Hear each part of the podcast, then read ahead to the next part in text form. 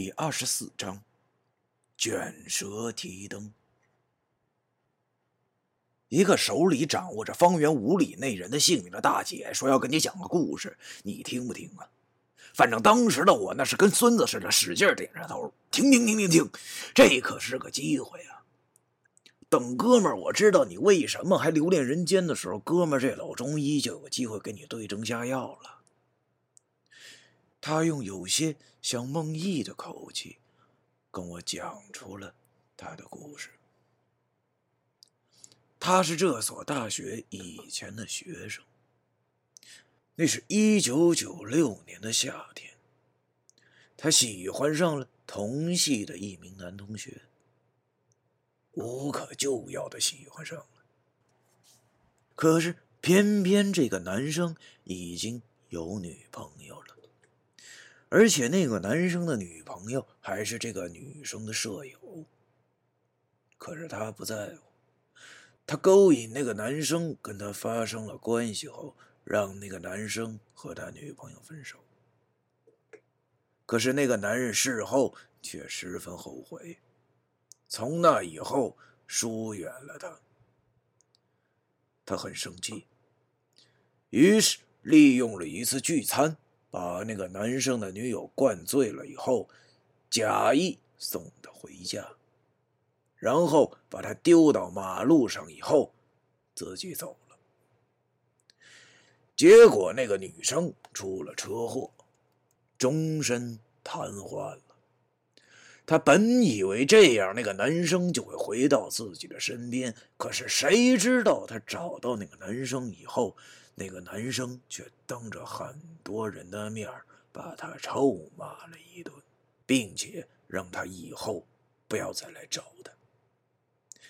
他觉着活着已经没有任何意义了，于是就在自己生日的那个晚上，从这个七楼的教室。跳了下去。我听他说完自己的故事，我背后的冷汗一直没停。怎么这么诡异呢？按常理来说，你这是死有余辜啊！你活活的把人家好好的一对拆散了，你还牛什么牛啊？要说女人这种生命体真是太可怕了。眼前这位大姐可算是……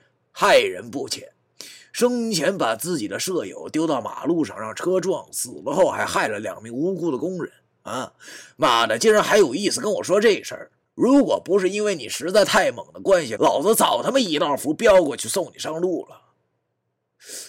可是想了又想，毕竟尘归尘，土归土，毕竟他已经死了。要是再和他理论这个问题，已经是毫无意义了。而且那两名死去的工人也已经活不过来了，还是劝劝他，让他早日搭上殷实的火车才是正道。站在他面前和他对视这么长时间，我的腿一直在不停的颤抖。现在好不容易习惯了这种感觉，我尽量的摆出了一副笑脸好让哥们在他心里能显得稍微那么亲切一些。可是事后想想，这些表情完全是一副奴才相。我开口对他讲：“那个姐姐，你你你你你看看那那个你你喜欢的那个人，他。”现在应该早已经不不不在这个学学校了，而而且那两个工人是是无辜的呀，而且你已经死了，这这栋楼也马上要拆掉了，这里已经没有什么值得你留恋的了，不是？所以你还是还是早点前去阴世投胎吧，下下辈子再找个好男人。那多好啊！话说完，我看着他的反应，显然我的话触动了他。他开始颤颤巍巍的喃喃自语的说：“男人，我死了。男人，他反复的说着这两句。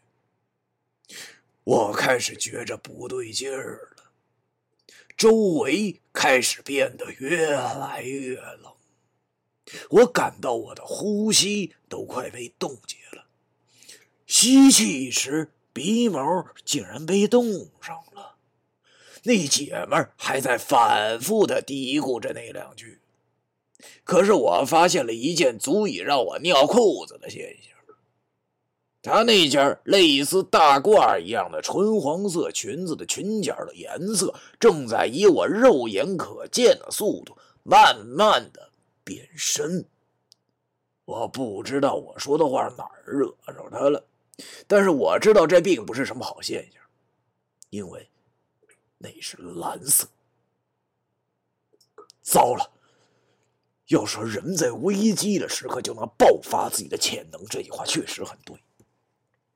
我本来不灵光的脑子里飞速的想到，如果他的衣服全变蓝的话，先去阴市领火车票的那人一定是我，然后就是这个学校里的学生。为了不让我和这个学校的学生到阴市领团体票，这时我也顾不上他为什么会突然失常了，当机立断，一个箭步冲了上去，举起手里的甲午玉清破煞符就往他额头之上招呼，可是却由于过于紧。那句引发符咒最关键的“急急如律令”却没有喊出来。看到贴在他头上却没有效果，我才发现我忘喊了。急忙结剑指，大喊一声：“急急如！”为什么是我死？为什么不是那些男人死？他忽然尖叫了一声，我感觉到一股阴气重重的击中了我的胸口，硬生生的将我嘴边的“律令”两个字给打回了肚子里。现在回想起来，击中胸口的感觉就好像是被飙车等七十码的一样，确实不好受。我就像是断了线的风筝一样，然后飞了出去，重重的撞到了墙上。要是按照电视剧中的情景，这次哥们起身你一定会吐血，但是现实中哪那么容易吐血呀？只是有一种现象，被一记重拳给打岔气了的疼痛感，相对这点疼痛，还是我的后脑勺撞到了墙疼痛来的强烈些。我好像被撞懵了，脑袋嗡嗡作响。慌乱中看到那个臭娘们已经撕掉了头上的符，正向我扑来。妈的，难道哥们今儿注定扑街了？不行，我不能死！我也顾不上后脑的疼痛了，猛地从右边的衣服兜里掏出了一张甲午玉清缓神符，大声的喊了一声：“急急如律令！”还好，这张符。真挺管用的。那个死娘们的手在离我的脑袋大概还有二十公分的时候停顿了一下。我准确的看清了这个死娘们的衣服已经蓝了一半，还有她那比我小指甲还要长上许多的十指手指甲。可是悲剧的是，这张符只是让她飘得慢了一些。她停顿了一小下后，又向我扑来。可是这回哥们儿已经占了先机，一个懒驴打滚滚到了门口。此时不跑，更他妈待何时啊！我立马拼命的顺着楼梯往楼下跑去。我强忍着腿软和脑后的疼痛，边想：妈的，谈判破裂，看来打打不过他。如果想结果他，那就必须得玩点花活了。我跑到了三楼，然后找了间空教室，迅速的钻了进去。把门提上后，我躲到了教室后边，坐在地上气喘吁吁。现在已经是冬天了，我现在却满头大汗，被吓的，这他妈实在是太刺激了，真正的玩命啊！但是我并不是只想躲起来，因为我知道尽管我现在因为贴了柳叶，减弱了我额头上的火气，尽管他中了符咒，飞得很慢，但是他还是很快就会找到我。单纯的躲藏只会死得更冤枉。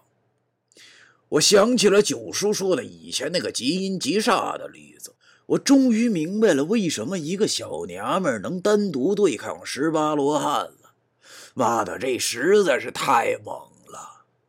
很多年后，有朋友问我：“当你面临生死的时候，你会害怕吗？”我的回答是：“会。”但是很快就会忘记害怕，因为我想活命。好在他还没有变成极阴极煞，这是我唯一的机会。我忽然觉得纳闷儿。为什么他死了这么长的时间还没有变成极阴极煞？现在的他应该叫半阴半煞吧？这确实很不合常理。但是现在也不是想这事儿的时候了。我数着剩下的符，这是我跟那鬼娘们周旋的筹码。由于刚才浪费了一张甲午玉清破煞符。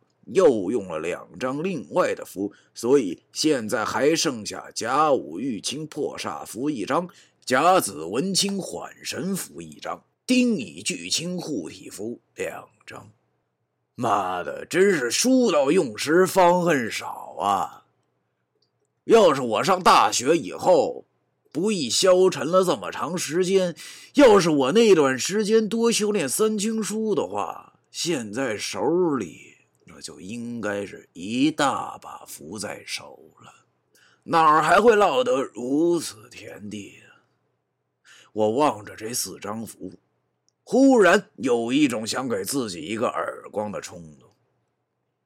不行，我要想个办法，正面跟他较量，就跟你在一起点发审美文的下场一样啊，无疑那就是扑街。